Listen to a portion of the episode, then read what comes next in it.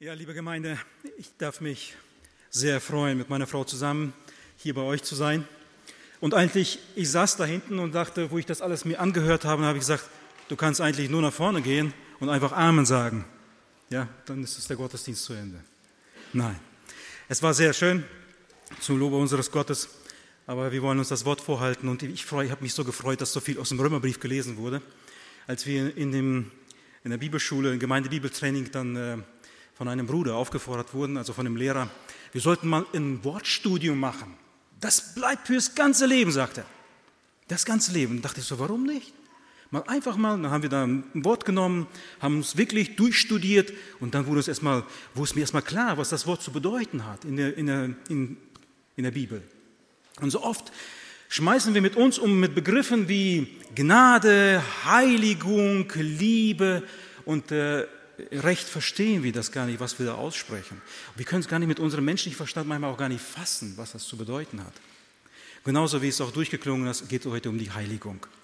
Um die Heiligung und ich dachte, über dieses Wort mache ich ein Bibelstudium.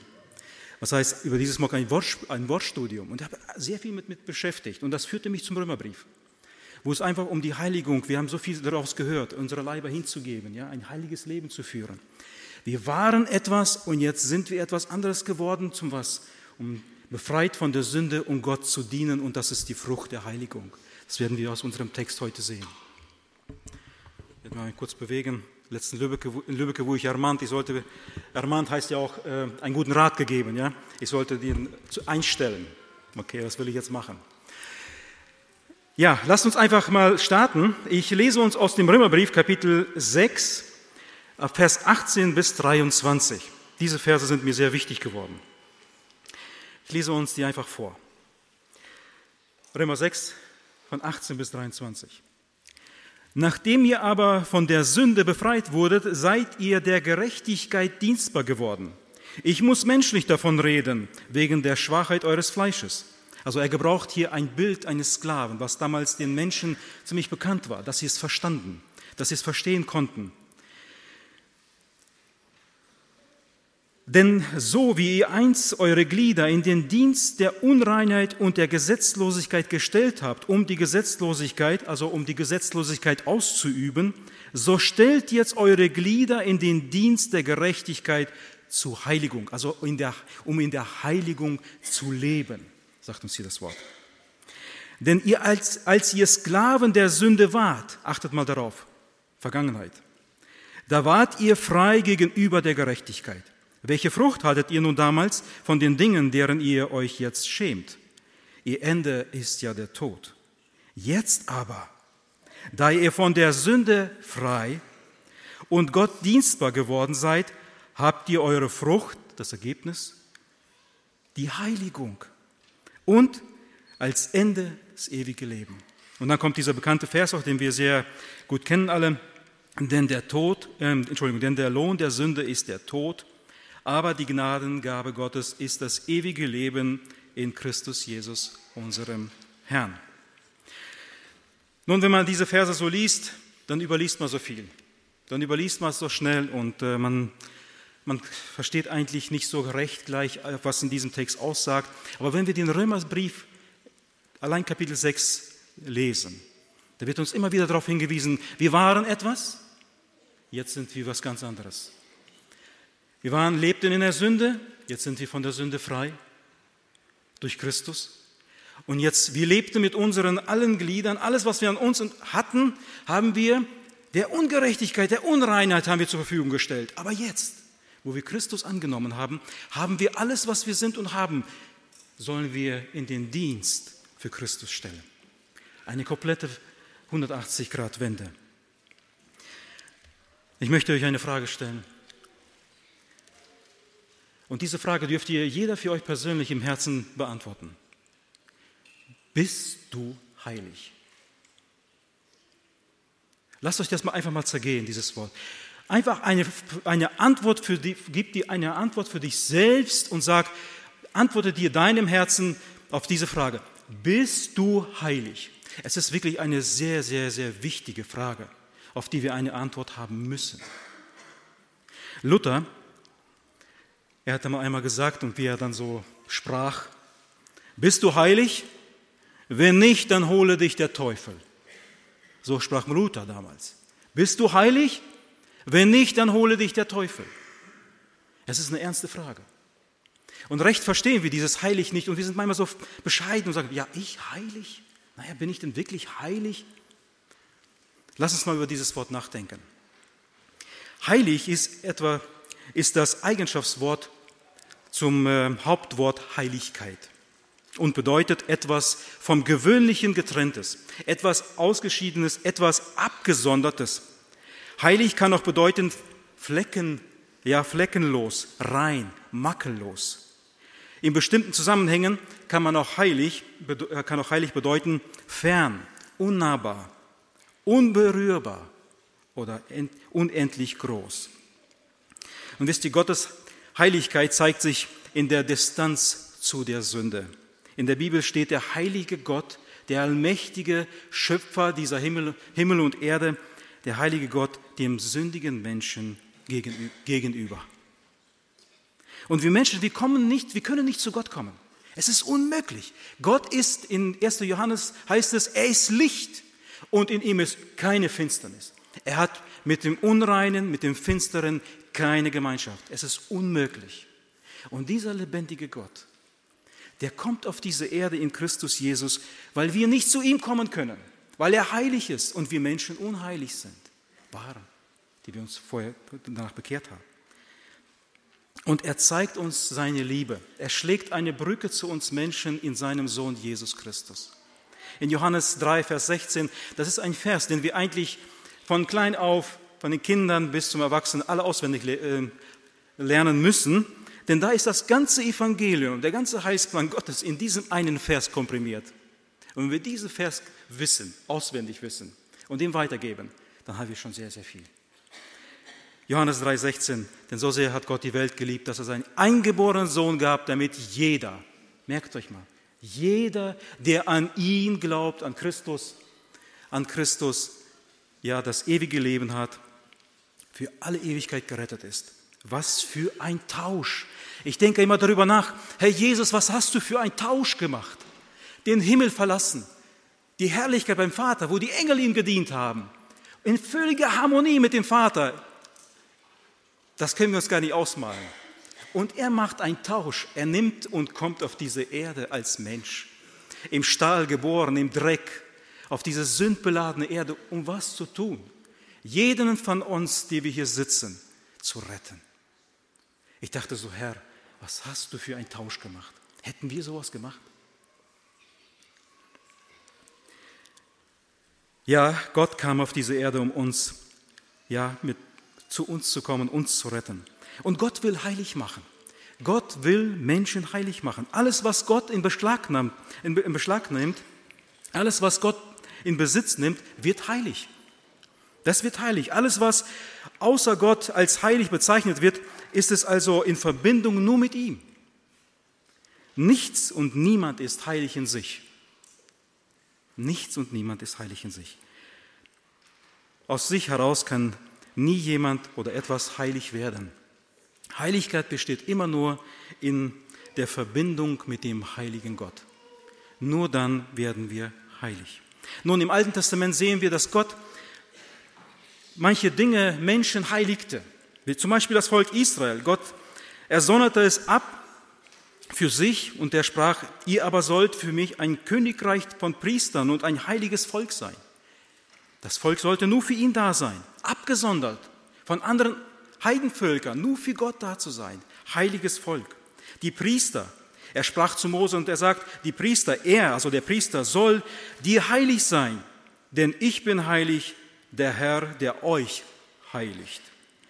Oder zum Beispiel die hohen Priester, die wurden auch geheiligt. Sie hatten sogar auf der Stirn ein Stirnband und da war drauf graviert, heilig dem Herrn. Also abgesondert für den Herrn für einen besonderen Dienst. Und die hohen Priester hatten einen ganz besonderen Dienst.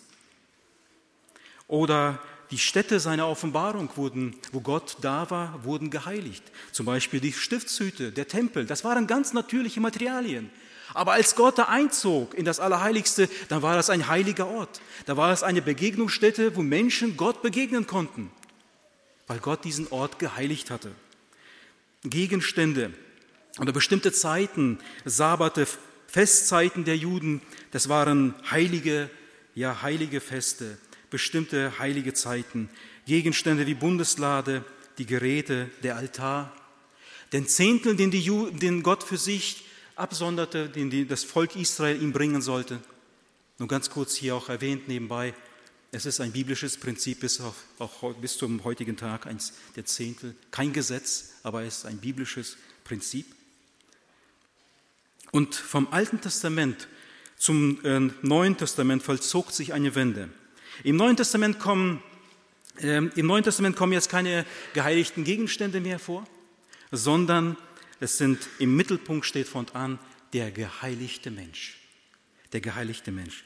Das Heilige zeigt sich, ich zitiere ein Zitat, was mir sehr gefallen hat, das Heilige zeigt sich nun nicht mehr in den bestimmten Orten, Gegenständen oder Riten, sondern in dem vom Heiligen Geist geprägten Leben eines Gläubigen. Nun, wenn wir heute die uns äh, fragen, wenn ich jeden Einzelnen fragen würde oder wir hinausgehen würden und fragen würden, was heißt heilig für dich? Heiligkeit. Wir würden sehr viel zusammentragen können. Aber was, was sagt die Bibel dazu? Heilig, Heilige sind nicht solche, die anderen, an anderen Tugenden übertreffen. Heilige sind nicht solche, die in ihren also Seelenskräften, die Seelenskräfte zu Hoch, Höchstentfaltung gebracht haben. Also das vielleicht im Denken, im Fühlen was Besonderes sind. Heilige sind auch keine Idealmenschen und sie sind erst recht nicht sündlos. Heilige sind auch nicht Menschen, die man, wo wir eine katholische, römisch-katholische Kirche sehen, die für heilig erklärt werden, für sündlos sogar erklärt werden und auf einen hohen Sockel gestellt werden und die verehrt werden, angebetet werden. Damit meint die Bibel nicht heilig. Heilige sind Menschen, die Gott in Beschlag genommen hat, die Gott gehören. Heilige sind Menschen, die Jesus gehören. Heilig sein heißt nicht sündlos, sondern mit meinen Fehlern und mit meinen Sünden Jesus dem Heiligen zu gehören. Das bedeutet heilig. Heilig ist der, der sich seiner Unheiligkeit vor Gott voll bewusst ist und die, wirklich die Heiligkeit Jesu Christi geschenkterweise annimmt für sich persönlich in Anspruch nimmt. Und jetzt nochmal die Frage, bist du heilig? Gehörst du zu diesem heiligen Jesus? Gehörst du zu diesem heiligen Gott? Diese Frage darf jeder für sich selbst antworten. Und diese, da, dass diese, da wird diese Frage, diese Frage wird eins sein, am Ende aller Tage. Wem gehöre ich? Das wird die Frage sein. Nicht, was ich studiert habe, nicht, wie viele Häuser ich ge gebaut habe, nicht, wie, welche Autos ich gefahren habe, wie ich mich eingesetzt habe oder noch etwas, sondern die Frage wird sein, ganz schlicht, wem gehörst du? Wem hast du gehört hier auf dieser Erde? Wem hast du gedient? Für wem hast du deine Zeit geopfert? Und diese Frage, ja, wem gehörst du, wird als, als entscheiden in unserem Leben. Und wenn wir von der Heiligkeit oder von der Heiligung sprechen, dann unterscheidet die Bibel vier Arten von Heiligung. Und das war mir sehr wichtig, wo mir einfach auch, wo ich besser alles verstand, was Heiligung zu bedeuten hat. Und die erste, über die ich sprechen möchte, ist die vorlaufende Heiligung.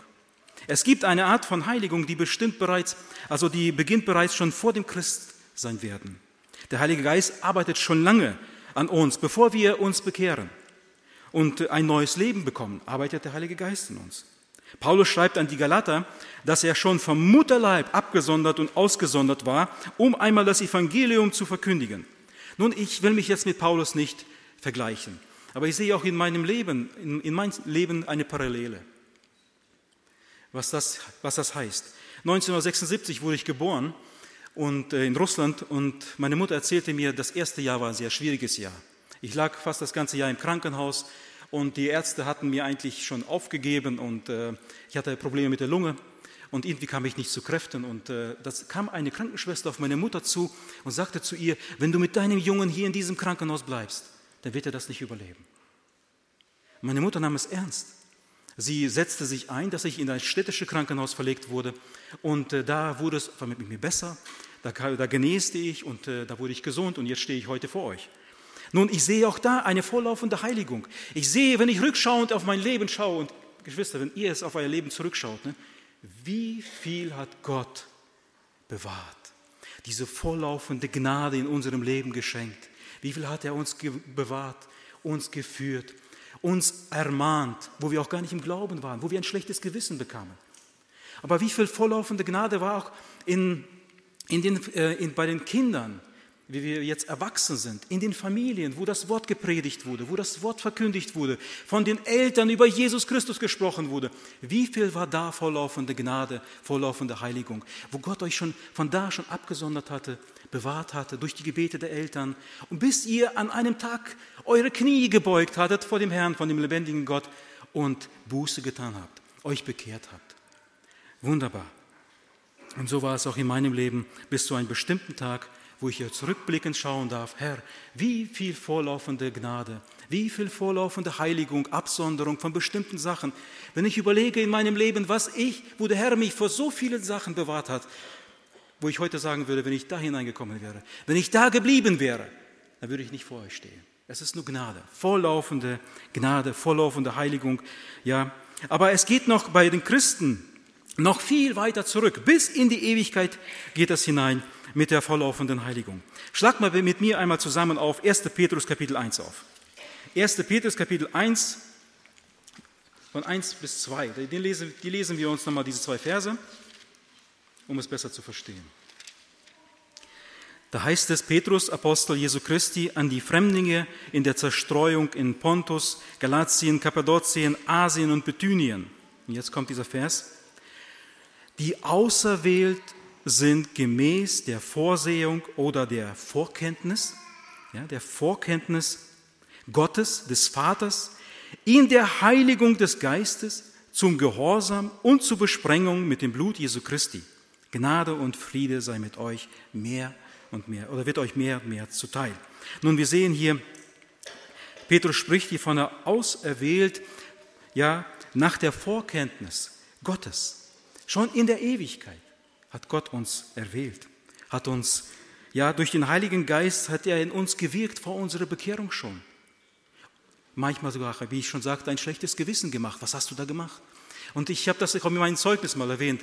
Da lag ich manchmal, morgens machte ich meine Augen auf und erinnerte mich an das, was gestern geschehen ist, so teilweise, bruchstückweise. Und ich schämte mich. Ich schämte mich. Dann dachte ich so, das kann ich, soll ich den Menschen unter die Augen kommen? Ich habe mich geschämt. Wisst ihr, das war auch schon vorlaufende Heiligung, vorlaufende Gnade, wo Gott einfach sagte, ja, für mich gab es Gott damals noch nicht. Aber auch da hat Gott mich schon vorbereitet, vorbereitet. Und hier heißt es, der Heilige Geist, ja, er ist derjenige, der einen Menschen vor seiner Bekehrung weg, äh, wirkt. Und natürlich auch, bis wir dann unsere Knie gebeugt haben in der Blutbesprengung Jesu Christi, wo wir gerettet wurden, wo uns wirklich unsere Schuld vergeben wurde, wo wir gereinigt wurden. Und wir sehen hier, alle drei Personen der Gottheit sind hier beteiligt. Alle drei Personen der Gottheit. Und Wilhelm MacDonald, er erklärt es in dieser Stelle, also ein Kommentar zu diesem Vers, so wunderbar. Ich zitiere mal. Vor der Zeit, also in der Ewigkeit, erwählte uns Gott, damit wir ihm gehören sollen. In der Zeit sonderte uns der Heilige Geist ab für den Herrn. Dann gehorchten wir dem Evangelium und sobald wir das taten, wurde uns das, der ganze Wert des vergossenen Blutes Jesu Christi zu, zu uns zugerechnet. Nun bemerkenswert ist hier daran, dass die Heiligung, von der Petrus hier spricht, bereits vor der Wiedergeburt stattfand vor der Wiedergeburt stattfand. Darum sprechen wir hier von der vorlaufenden Heiligung. Nun, ich weiß, es ist wirklich, die Erwählung ist so ein großes theologisches Thema. Und darüber, darüber wollen wir jetzt nicht sprechen, uns nicht die Zeit ja, da verlieren, aber Fragen immer an unsere Brüder, die können euch bestimmt eine Antwort darauf geben. Es ist immer gut, wenn wir nicht im Internet etwas suchen, was, was heißt das jetzt Erwählung, einfach auf, die, auf unsere Verantwortlichen hinzugehen und sagen, was, was sagst du dazu? Was sagt, was, wie glaubst du? Wie denkst du? Was sagt die Bibel dazu? Ja? Das ist sehr, sehr wichtig. Ein guter Rat. Nun, das zweite, wir hatten jetzt die vorlaufende Heiligung, jetzt das zweite ist die Stellung, stellungsmäßige Heiligung und die ist etwas auch was ganz Besonderes, die stellungsmäßige Heiligung. Im Augenblick der Wiedergeburt eines Menschen wird in der Stellung, werden wir in der Stellung nach geheiligt. Werden wir geheiligt. Wo wir Christus in unser Leben aufnehmen wo wir ihm gehören, werden wir geheiligt. Wir haben vorhin gesagt, Heilige sind nicht Menschen, die sind, sind äh, keine sündlosen Menschen, sondern Heilige sind Menschen, die Jesus gehören. Heilige, heilig heißt nicht sündlos, sondern mit meinen Fehlern und mit meinen Schwächen, mit meinen Sünden Jesus, dem Heiligen zu gehören. Das bedeutet heilig. Nun, ich möchte euch ein Beispiel geben. Hier sitzen so viele verheiratete Leute. Denkt mal an eure Heirat zurück. Das musste ich tun. Als ich mit meiner Frau vor 22 Jahren da zum Standesamt liefen und voller Freude, Ringe in der Hand und wir gingen da rein und saßen da vor dieser Beamtin, sie las uns etwas vor, wir haben unterschrieben und äh, gingen raus voller Freude, ausgetauscht die Ringe, haben einen Bund geschlossen miteinander. Aber später erst begriff man, was haben wir da gemacht? Ja? Ja? Also jetzt im positiven Sinne. natürlich. Ah, das war etwas Besonderes. Wisst ihr, damals, wo ich rausging mit meiner Frau und den Vertrag unterschrieben, unterschrieben haben, wenn jetzt auf einmal mit mir was passieren würde, dann würden juristisch gesehen meiner Frau alles zustehen. Witwenrente, weil sie zu mir gehörte, weil wir eins war, sind. Genau das Gleiche ist mit dem Herrn. Liebe Geschwister, wenn wir mit dem Herrn verbunden sind, gehören uns die Schätze, die Schatzkammer Gottes. Alles, was Jesus gehört, gehört uns. Ist das nicht wunderbar? Lass uns das mal verdauen. Was Jesus gehört, gehört uns. Der Himmel gehört uns. Weil wir in Jesus in der Stellung stehen, mit dem Herrn Jesus sind wir Geheiligte. Eine, eine Frau kam mal zu dem Pastor Kemner und er war so ein origineller Mensch und äh, er hat noch mit 95, meine ich, mit 95 hat er noch äh, gepredigt. Und äh, eine Frau kam mal zu ihm und äh, beschwerte sich und sie sagte, ja, ich bin zwar heilig und äh, wie du sagst, aber wenn ich auf mich schaue, oh, da sehe ich aber nichts Heiliges so manchmal, mit meinen Schwächen, mit meinen Sünden manchmal. Und der, der ähm, Pastor Kemner, der war so gut und er sagte, er wusste, dass sie einen Hund hatte, ein Hund, ne? einen großen Hund. Und dann stellte er ihr die Frage, gehört Ihnen denn der Hund? Ja, natürlich, der Hund, den habe ich gekauft. Ja, dann fragt er weiter, hat der Hund denn auch Flöhe? Und sie guckt ihn so verdutzt an wahrscheinlich und sagte, ja natürlich hat ein Hund Flöhe. Ja, gehören die Flöhen Ihnen denn jetzt auch? Ja natürlich, wenn der Hund mir gehört, gehören mir dann auch die Flöhe. Alles klar. Und dann sagte Pastor, genauso ist es mit uns, mit dem Herrn. Wenn wir dem Herrn Jesus gehören, dann gehören wir ihm genauso auch mit unseren Flöhen mit unseren Sünden, mit unseren Versagen, mit unseren Schwächen. Aber wisst ihr, dass eine, diese Flöhe müssen weniger werden oder mal ganz aufhören. Und ich hoffe so sehr, dass wenn wir in der Ewigkeit, in der Herrlichkeit sind, das heißt hoffe, ich weiß das, die Bibel sagt das, dann werden diese ganzen Flöhe und das Ganze wird alles weg sein, die ganzen Sünden, wir werden vollkommen, aber darüber werden wir noch reden. Und äh, das wird alles auf unser Konto gebucht. Das ist etwas Erstaunliches. Alles, was Christus gehört, das wird auf unser Konto gebucht. Und wir stehen in Christus vor Gott als geheiligte Kinder Gottes. Und das ist so wunderbar. Römer in 1. Korinther sagt uns der Apostel Paulus so wunderbar, Jesus Christus ist dir von Gott gemacht zu Weisheit, zu Gerechtigkeit, zu Heiligkeit und zu Erlösung. 1. Korinther 1.30. Darum schau nicht immer auf dich herunter. Schau nicht immer, wo es an dir alles fehlt. Du hast so viel Versagen und da habe ich gefehlt und so schlecht bin ich und so, ja, ich bin nicht würdig. Und wisst ihr, das ist ein, eins von vielen Gründen, wenn wir Minderwertigkeitskomplexe haben. Weil wir einfach nicht verstehen, wo, welche Stellung wir haben vor Gott. Wo stehe ich? Wir stehen in Christus vor Gott als geheiligte Kinder Gottes. Wenn wir das verstanden haben, dann werden wir, wisst ihr, ist nicht schön, wenn wir so gehen, ja, dann regnet es rein. Aber dann würden wir ganz anders, dann sind wir nicht immer so gebeugt. Dann sind wir ein ganz anderes Licht und Zeugnis in dieser Welt. Wenn wir erstmal verstehen, wem wir gehören, was für eine Stellung wir in Christus haben. Das ist etwas Wunderbares. Wo ich das verstanden habe, ich jubelte, wo ich jetzt auch saß und das darüber gesungen wurde, gepredigt wurde, es jubelte in mir. Ich habe mich so gefreut was ich, was ich verstanden habe, Herr Jesus, in dir bin ich ein geheiligtes Kind Gottes, auch mit meinen Flöhen. Und darum lasst uns bitte aufs Kreuz schauen und immer wieder, ja, dass wir erkennen, Jesus Christus, du hast für mich bezahlt. Du hast mich bezahlt und ich bin ein geheiltes Kind Gottes. Und ein, ein Liederdichter hat das mal so wunderbar äh, ausgedrückt. Wenn ich mich selbst betrachte, dann wird's mir Angst und weh. Wenn ich auf Jesus achte, dann steige ich in die Höhe. Dann freut sich mein erlöster Geist, der durch das Blut des Lammes gerecht und heilig heißt. Nun, ich auch letzten Lübbecke sagte ich auch, wenn wir auf uns schauen, dann ist immer so, äh. Und wenn wir auf Jesus schauen, dann, oh. ist das nicht so? Wenn wir immer auf uns schauen, ja, an uns ist nichts Gutes. Nur durch Christus stehen wir vor Gott heilig, sind ihm angenehm, etwas Wunderbares. Nun schaut, schaut die Heiligen in der Bibel an, sie waren auch nicht immer völlig perfekt. An die Römer jetzt schreibt, äh, an, an dem Paulus an die Römer jetzt schreibt, in seinem Brief, der verschiedene Probleme auch aufgreift oder die Nöte in der römischen, der römischen Christen damals, an die Epheser, an die Philipper, geschweige denn noch an die Korinther. Da ging es drunter und drüber. Dann sagte er, ja, Paulus, ja, wo er dann über diese Verse über sie schreibt, mit in der Begrüßung praktisch. 1. Äh, Korinther 1 von 1 bis 2. Paulus an die Gemeinde Gottes, achtet mal drauf, an die Korinther, Gemeinde Gottes, in die, in die in Korinth ist, den Geheiligten in Christus Jesus, den berufenen Heiligen. Als ich das dann las, sagte Paulus, also wenn ich Korintherbrief lese, also ich bitte dich, das ist doch von Heiligkeit und von Heiligung, aber wenn man das erstmal verstanden hat, dass wir in Christus geheiligt sind, dass die Gemeinde in Christus vor Gott stand, dann sagt Paulus, es sind geheiligte Kinder Gottes. Ja, und Paulus, wenn er heute an unsere Gemeinde schreiben würde, was meint ihr, was würde er schreiben? An die Gemeinde Espelkamp. Was würde er schreiben heute? Da würde er genau das Gleiche schreiben.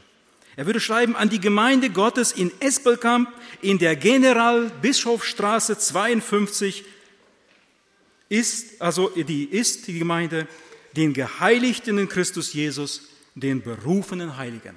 Das würde er schreiben. Nun, ich frage mich, warum kann er das denn so sagen, der Paulus? Ist das eine Schmeichelei? Nein, weil Paulus wusste ganz genau, welche Stellung sie vor Gott haben in Christus Jesus. Das waren geheiligte Kinder Gottes. Ja, und weil die Korinther, Römer und wir geheiligt waren und sind durch das einmal vergossene Opfer Jesu Christi, also für das vergossene Blut Jesu Christi, wie es auch im Hebräerbrief geschrieben steht, auch vielen anderen Stellen, denn mit einem Opfer hat er die, welche geheiligt werden, für immer vollkommen gemacht. Hebräer 10, Vers 14. Ja, das ist unsere stellungmäßige Heiligung und äh, wir stehen heilig und gerecht vor dem Vater weil uns die Gerechtigkeit Jesu Christi, seine Heiligkeit, ja durch den Glauben zugerechnet wurde. Und es gibt, es gilt in der Schrift herauszuerkennen, das gilt es auch für gegen unser Gefühl, manchmal sogar gegen unser falsches Denken zu glauben, das, was in der Bibel steht. Und das gilt auch gegen all diese Anfechtungen und Einflüsterungen des, des Teufels, des Widersacher Gottes, ja, auch bis in die Sterbestunde das festzuhalten festzuhalten. Wir stehen in Christus vor Gott geheiligt. Ein alter Evangelist Krupka, er hatte und er hatte ziemlich viele Menschen zum Glauben geführt und es war ein gewaltiger Prediger hier in, in, in Deutschland. Und als er im Krankenhaus war, er musste sich eine Operation unterziehen und ähm, er berichtet dann, wo er dann nach dieser Operation im Fieber und in Schmerzen und in geschwächt im Bett lag dann, dann trat der Satan heran, an ihn ran und zeigte ihm all seine Jugendsünden auf, all seine Fehler, seine Versage, sein Versagen und was er so für ein Mensch ist. Und sagte Krupke, das Einzige, woran mich dann, wo ich mich, wo ich mich festgehalten habe, ist, das Blut Jesu Christi macht mich rein von aller Sünde. Das war seine Antwort auf all diese Anfechtungen. Das dürfen wir festhalten bis in die Sterbestunde. Jesus Christus hat uns gereinigt. Das Blut Jesu Christi macht uns rein von aller Sünde. Daran dürfen wir festhalten. Das ist unsere stellungmäßige Heiligung. Und ich frage dich, kannst du das glauben? In all deinen Anfechtungen, in deinen Versuchungen, kannst du das sagen? Jesu Christi Blut macht mich rein von aller Sünde. Es ist so gut, wenn du darauf eine Antwort geben kannst mit einem Ja. Ich glaube daran. Ich habe es erfahren. Ich weiß, dass, ich, dass mir die Sünden vergeben sind und dass das Blut Jesu Christi mich gereinigt hat von aller meiner Schuld und Sünde. Ein wunderbar. Wie wunderbar ist das doch. Ja, das ist die stellenmäßige Heiligung in unserem Leben durch unseren Herrn Jesus Christus. Aber das ist etwas Wunderbares. Aber dabei darf es oder allein kann und darf es nicht bleiben. Es geht weiter. Es geht jetzt mit, der, mit dem dritten Punkt, der wachstümliche und praktische Heiligung. Wir haben einmal die vorlaufende Heiligung gesehen, die stellungmäßige Heiligung und jetzt kommen wir zu der praktischen Heiligung, wo wir immer wieder aufgefordert werden von der Bibel, ja, jaget dem Frieden nach und der Heiligung, ohne die niemand dem Herrn sehen wird.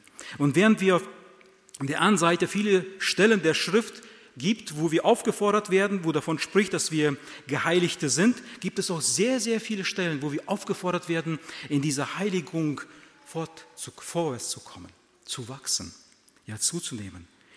Wachstümliche Heiligung. Und wenn wir die verschiedenen Arten der Heiligung nicht unterscheiden, das war mir auch, was ich selber erkannt habe, wenn ich das nicht unterscheide, werden wir, werden wir wirklich all das verwirrend finden. Geheiligt sein, heilig, Heiligkeit, ein Geheiligter. Und wenn wir das recht unterscheiden können, dann werden wir die Bibel auch ganz anders lesen. Dann werden wir verstehen, aha Herr, das, was, das meinst du jetzt hier so. Okay, hier stehe ich ich bin geheiligt vor dir, in dir, vor Gott. Ach, ich soll in der Heiligung wachsen. Und dann kommen wir noch zu dem letzten, das werde ich auch noch erwähnen, die verrate ich noch nicht, die vierte und Heiligung, die wir dann in unserem Leben erleben. Ja. Und wachstümliche praktische Heiligung meint das, was wir in unserem alltäglichen Leben sein sollen, in unserer Ehe, in unserem Beruf, in der Familie. Und wir sollen ein Leben der Absonderung führen. Weg von der Sünde, ja, von dem Bösen hin zu Gott, um Gott zu dienen. Ich meine jetzt nicht, ja, viele, die es damals gemacht haben, sind ins Kloster gegangen. Obwohl wir diesen Mönchen, diesen Brüdern viel zu verdanken haben, was unsere heilige Schrift angeht. Ja, wie viel die äh, Schriften aufbewahrt haben in den Klostern. Das meint die Bibel nicht mit, dass wir uns komplett absondern. Oder jemand hat mal gesagt, von aus einer Richtung sagte, in meinem Wohnzimmer ist noch kein Ungläubiger drin gewesen. Ich sage, ja, schön. Es ist nur die eine Seite der Medaille. Wir sollen uns natürlich von der Sünde distanzieren. Aber wir haben einen Auftrag. Oder nicht? Wir sollen hinausgehen in die Welt, das Evangelium zu verkündigen. Paulus sagt, wenn ich das alles jetzt meinen soll, dann, dann muss ich ja die Welt verlassen. Das geht gar nicht. Wir leben in dieser Welt, wir sollen in dieser Welt wirken, wir sollen das Evangelium weiter verkündigen. Das ist so sehr, sehr wichtig. Wo immer wir in der Schrift mit der Ermahnung der zur Heiligung finden, können wir sicher sein, dass es hier die wachstümliche und die praktische Heiligung mit gemeint ist. Nun, Apostel Paulus, er schreibt in die Korinther, ähm, 2. Korinther 7, Vers 1, da heißt es, wir wollen uns reinigen von jeder Befleckung des Fleisches und des Geistes und die Heiligung vollenden in der Furcht Gottes. Befleckung des Fleisches entsteht wodurch? Sexuelle Unmoral, unmoralisches Leben oder Befleckung des Geistes geschieht immer, wenn wir uns ja in unserer eigenen Fantasie verfangen. Und äh, so manche wissen, wovon ich spreche. Unreine Fantasien, irgendwelche Gewalt sogar, wenn man zu viel Gewaltverherrlichung sich anschaut. In unseren Fantasien, auch von außen durch unsere Sinne, durch das Einfallstor, was wir hier in unserem Kopf haben, die Augen, was wir alles sehen, was wir alles hören damit können wir unseren Geist beflecken. Beflecken, das heißt, wir können ihn beschmutzt, der kann beschmutzt werden. In bestimmte Zeitschriften, die wir lesen, Filme, die wir anschauen, wo Gewaltverherrlichung gezeigt wird, das bleibt nicht ohne. Das bleibt nicht Internet. Liebe junge Leute, aber auch die anderen sind auch betroffen, so viele in, in, in, dieser, in dieser Zeit. Internet ist ganz gefährlich. Es ist etwas ganz Nützliches. Ich freue mich, dass wir dem Internet haben. Sobald ich was wissen will, Google ja? oder Wikipedia. Und dann weiß man das. Natürlich muss man vieles auch da sortieren und aussieben. Oder Computerspiele, da sind die jungen Leute mit betroffen. Da kann auch der Geist beschmutzt werden. Und da denke ich gerade an, die, an diese Gewaltspiele, an die Gewaltspiele. Gewalt, wo, wo, Filme, wo Gewalt verherrlicht wird. Spiele, wo Gewalt äh, praktisch, wo man das selber tun kann, jemand töten kann. Irgendwelche Monster, die man dann sieht. Ich, ich weiß, ich bin jetzt auf einem, aber ich, ich weiß von mir persönlich, wo es auch früher in meinem Leben war, auch wenn ich jetzt so sehe, die Jugend mir antrachte, das bleibt nicht ohne. Das bleibt nicht ohne Folgen. Das bleibt nicht ohne Folgen. Und deswegen auch da müssen wir aufpassen, dass wir da uns nicht beschmutzen. Oder zum Beispiel die Musik von Rolling Stones, da kann man, kann man sich, können wir uns, uns auch beflecken. Oder Mozarts Zauberflöte. Ich dachte so, warum Mozarts Zauberflöte? Als ich mich da ein bisschen vorbereitet habe, als ich dann wieder recherchiert habe, da geht ja über drei Stunden, diese Musikteil. Da sind bestimmte Töne, unsere Musiker, die kennen sich da bestimmt aus, sind da bestimmte Takte oder so. Und als ich dann weiterlasse, das ist durchtränkt mit der Fraumaurerei. Äh, Freimaurer. Es ist sogar die Nationalhymne von dem Freimaurer, diese Mozarts Zauberflöte. Kann ich keinem empfehlen. Wird gewarnt davor. Mozarts Zauberflöte. Und damit können wir uns auch beschmutzen, beflecken. Ja, mit den gleichen Anliegen der praktischen Heiligung wendet sich auch Petrus an die Gläubigen und er sagt 1. Petrus 1, Vers 15, wie der, welcher uns, also der Herr Jesus, uns oder euch berufen hat, heilig ist, so seid auch ihr heilig in eurem ganzen Wandel. Wir sollen heilig sein in unserem ganzen Wandel. Und davon spricht der Römerbrief, den wir gerade gelesen haben, Kapitel 6, Vers 18. Wir sollen das, was wir früher getan haben, wo wir mit unserem, alles, was wir sind und haben, der Unreinheit und der Ungerechtigkeit gedient haben, sollen wir jetzt, nachdem wir von unseren Sünden gereinigt worden sind, sollen wir uns zum Dienst dem, zu dem Herrn zur Verfügung stellen, mit allem, was wir sind. Und das ist so sehr wichtig. Und hier im Römerbrief wird betont, dass es bei der biblischen Heiligung nicht nur darum geht, sich von der Sünde fernzuhalten, sondern dass wir Gläubige gleichzeitig unser Leben, unser Leben weihen sollen, um Gott zu dienen. Unsere Hände, unsere Füße, unsere Ohren, alles, was wir an uns ist, alles, was wir sind und haben, wie wir schon gehört haben, sollen wir Gott weihen, zur Verfügung stellen, um ihm zu dienen. Und das kann ganz, ganz praktisch sein. Ich habe hier ein, etwas ähm, herausgeschrieben, da hat ein, jemand das so gut zusammengetragen, befreit zum heiligen Handeln. Befreit zum heiligen Handeln. Meine Hand für Gott im Gebet, im Geben, im Segnen, in der Hilfe. Meine Füße für Gott im Gehen unter sein Wort, Gemeindeveranstaltungen, im Besuchen von kranken Geschwistern, im missionarischen Gehen, das Evangelium hinauszutragen oder Missionare zu unterstützen. Im Weggehen von Orten, wo die Sünde herrscht. Meine Augen für Gott, für das Sehen der Not, die Not leiden. Im, Im Lesen seines Wortes, im helfenden Blick, die Not zu sehen, wo Menschen Hilfe brauchen. Im Sehen der Gefahr. Meine Ohren für Gott, im Hören auf sein Wort. Im Hören der Hilfe, wenn jemand Hilfe braucht, ein hörendes Ohr zu haben. Und im Verschließen von der Lockung der Sünde. Mein Mund für Gott in der Verkündigung seines Wortes, im helfenden Gespräch Seelsorge. Wenn jemand Seelsorge braucht, man, man hat so viele Menschen, Geschwister, die einfach aus sich aussprechen wollen. Einfach ein helfendes Gespräch. In werbendem Zeugnis Jesus groß machen, zu werben für Jesus. Und in der Warnung vor der Sünde. Wenn wir sehen, jemand geht einen falschen Weg, habt den Mut. In Liebe in Liebe hinzugehen und sagen, du, es ist ganz was anderes, was du lebst, was die Bibel unter Heiligung oder im geistlichen Wachstum versteht oder im geistlichen äh, Wandel versteht. Und so konkret kann dieser Gehorsam der Heiligung ja, aussehen. So praktisch, so konkret kann es sein. Man könnte noch vieles mehr zum praktischen Heiligung sagen, aber Heiligung, Heiligung heißt, dass ich mich immer von der Sünde abwende und mich dem Herrn zu, äh, zuwende und mein ganzes Leben ihm zur Verfügung stelle. Darum geht es auch im, gerade im Römer Kapitel 6. Und noch einen wichtigen Aspekt muss ich hier wirklich im, im Blick auf die wachstümliche Heiligung ansprechen. Wenn wir, wir werden als Christen dem Herrn, Jesus, nicht ähnlicher, wenn wir nicht in seiner engen Gemeinschaft mit ihm sind. Mit anderen Worten, wenn wir ihn nicht anschauen, wenn wir uns ihn nicht immer wieder vor die Augen stellen. Jesus Christus, wie warst du? Wie sieht es in meinem Leben aus? Und das finden wir, diese Wahrheit finden wir in 2. Korinther Kapitel 3, Vers 18, so gut ausgedrückt. Wir alle aber schauen mit aufgedecktem Angesicht die Herrlichkeit des Herrn an und werden verwandelt in das selbe Bild von Herrlichkeit zu Herrlichkeit, wie es vom Herrn, dem Geist, geschieht. Nun, wir wachsen in der Heiligung, wenn wir uns mit dem Herrn Jesus beschäftigen. Wir werden mit ihm, ihm nur ähnlicher, wenn wir ihn verehren, ihn allein. wenn wir wirklich es sich alles in unserem Leben um ihn dreht. Wir, wenn wir heimlich den Reichtum lieben, dann werden wir automatisch materialistischer. Das geht nicht, das geht nicht anders.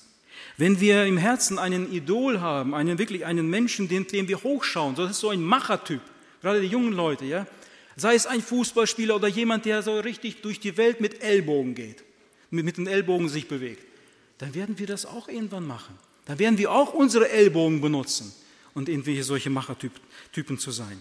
Und wenn wir aber auf den Herrn Jesus schauen, wenn wir ihn ja, lieb haben und täglich Zeit mit ihm verbringen, und ich meine hier wirklich in der Anbetung, wo wir einfach uns auch Zeit nehmen zum Wort, wo der Herr Jesus zu uns spricht, wenn wir das Gebet, das Gebet nicht vernachlässigen, wo wir mit Gott reden, dann werden wir, wo wir ihn anschauen, dann werden wir immer mehr in sein Bild verwandelt werden.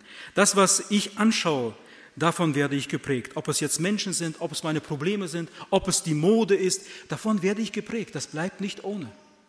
Das, was ich anschaue, davon werde ich geprägt. Nun ganz kurz so zu unseren älteren Geschwistern. Es sind so viele, die vielleicht so viele Jahre schon verheiratet sind, 50, goldene Hochzeit. Dann gibt es da Rubinen und Diamanten, irgendwie ganz, also was Besonderes. Und wisst ihr, wenn wir uns so die Ehepaare mal anschauen, die so viele Jahre durch dick und dünn gegangen sind, zusammen verschweißt sind, durch Not und Leid und Freuden, was merken wir da? Die ähneln sich, die ähneln sich. Die haben sogar manchmal die gleiche Meinung, die brauchen sich nur manchmal anschauen, da weiß der andere schon ganz genau, was der will oder was der meint. Und wisst ihr was? Manchmal, ich habe es auch in Lübeck letztes Mal schon gesagt, die ähneln sich sogar in ihrer Physiognomie, in ihrem Gesichtsausdrücken. Die werden vom Gesicht sogar ähnlicher. Warum? Weil die so viel Zeit miteinander verbracht haben. Und die Not hat sie zusammengeschweißt. Ihre Probleme, sie haben zusammen gebetet, sich gegenseitig mitgeteilt. Jeder weiß um, um Bescheid um den anderen. Das meine ich, auf Jesus schauen. Wir werden ihm immer nur ähnlicher, wenn wir wirklich innige Gemeinschaft mit ihm haben. Durch dick und dünn, durch schwere Zeiten, durch gute Zeiten, immer mit dem Herrn Jesus und immer den Herrn Jesus vorzu, auf Jesus zu schauen, nicht auf uns. Oh, wenn wir auf uns schauen, dann, äh, dann sage ich immer, wenn ich auf mich schaue, dann bin ich so immer enttäuscht. Aber wenn ich auf Jesus schaue, dann sehe ich etwas, ja, Wunderbares, was mich so erfreut. Ja, das ist etwas sehr Gutes. Und wenn wir wirklich auf den Christus schauen, werden wir von ihm geprägt und wir werden ihm immer ähnlicher. Es ist ein Prozess, das ist mir gewiss. Mit unserer Zeit, die wir hier leben, es ist ein Prozess. Aber Gott geht mit uns auf den Weg der Heiligung. Gott will uns verändern. Er will uns umgestalten, dass wir Jesus immer ähnlicher werden, dass die Züge des Herrn Jesus Christi in uns sichtbar werden für die anderen. Wenn uns Menschen anschauen und sagen, der ist ganz anders. Habt ihr das schon mal erlebt? Wenn ihr sagen, wieso bist du so anders? Ich hoffe es so sehr, dass wir einfach das ausstrahlen, was in uns lebt. Wir hatten das letzte Mal mit der Jugend auch darüber betrachtet, über die Frucht des Geistes, was sie in uns bewirkt, ja? dass das hervorkommt, dass er das bewirken kann. Ja, ob, oder sagen wir, ja, ich bin schon so in Ordnung. Ach, wenn ich auf mich schaue, so schlecht bin ich doch gar nicht. Da kann Gott doch mit mir zufrieden sein. Ja? Da kann, ich, kann Gott doch so zufrieden mit mir sein. Und Christen werden also durch das Wort Gottes immer wieder zu einem geheiligten Lebenswandel aufgefordert. Und wir können nicht sagen, prima, ja, prima, ich bin ja mit Jesus gerettet, er hat mich erlöst und jetzt ist alles gut und jetzt kann ich machen, was ich will. Nein. Unsere Väter, unsere Glaubensväter, die haben sich mal so, haben sich so ausgedrückt, Heiligung heißt, ich zitiere, werde, was du bist. Sie meinen, bist du heilig? Der Stellung nach lebe auch so, wie es deiner Stellung in Christus entspricht. Dann lebe auch so. Und wisst ihr, ich möchte hier ein ganz großes Problem auch ansprechen, was der Heiligung anbetrifft, dass man das nicht falsch versteht. Nun, wir haben jetzt gesehen, Heiligung ist ein Wachstumsprozess. Es ist etwas Praktisches, also ich befinde mich in der Heiligung. Aber die Gefahr ist, wenn man dieses Denken sich einschleicht, dass man meint, aha, ich habe ja ein Problem, ich habe eine Sünde in meinem Leben und die, ich bin ja in der Heiligung, man beruhigt sich so damit und ich werde das Stück für Stück ablegen. Ich garantiere euch, ihr werdet ihr das nie ablegen. Heiligung bedeutet, wenn ich eine Sünde erkannt habe, wenn der Heilige Geist mich mit, mit seinem Finger auf mein Herz gelegt hat und sagt, da stimmt was nicht. Das ist nicht in Ordnung. Du kannst so nicht leben als Christ in dieser Welt. Dann heißt das für mich, ich gehe auf die Knie, ich bekenne das und lasse mich reinigen. Das bedeutet Heiligung. Aber nicht fortwährend wieder leben in dieser Sünde. Dass man meint, ich wachse ja in der Heiligung. Nein, das ist eine ganz große Gefahr. Hast du sie erkannt, dass du irgendwas in deinem Leben hast, was du duldest, wo du vielleicht liebäugelst mit etwas? Da muss man sagen, ich breche damit. Herr Jesus, gib mir die Kraft. Und der Herr Jesus, er hat verheißen, er wird uns helfen. Er wird uns frei machen. Wen der Herr Jesus frei macht, der ist recht frei. Er wird uns frei machen und er wird uns beistehen. Er lässt uns nicht allein mit unseren Problemen und Nöten. Er wird uns helfen, das abzulegen, Nein zu sagen. Und jetzt komme ich zu dem vierten, und dann bin ich am Ende, zu dem vierten Punkt. Und da heißt es, das ist etwas Wunderschönes, was, wir, was für uns ja Christen noch in der Zukunft liegt. Das ist die vollkommene Heiligung. Das ist der vierte Aspekt dieser Heiligung, die vollkommene Heiligung. Dieser, ja, dieser Aspekt der Heiligung, wie ich schon auch sagte, es, es liegt in der Zukunft, den Gläubigen. Wenn der Herr Jesus Christus zur Entrückung der Gemeinde wiederkommen wird, wo er seine geheiligte Braut heimholen wird in den Himmel. Seine gereinigte Braut. wie Wir in ihm tadellos, ja, vollkommen stehen. Er wird uns in die Herrlichkeit aufnehmen. Die vollkommene Heiligkeit werden wir erleben, wenn wir, durch, wenn wir durchhalten, wenn wir wirklich dranbleiben an dem Herrn Jesus und ihm immer wieder bitten, Herr Jesus, geh du den Weg mit mir.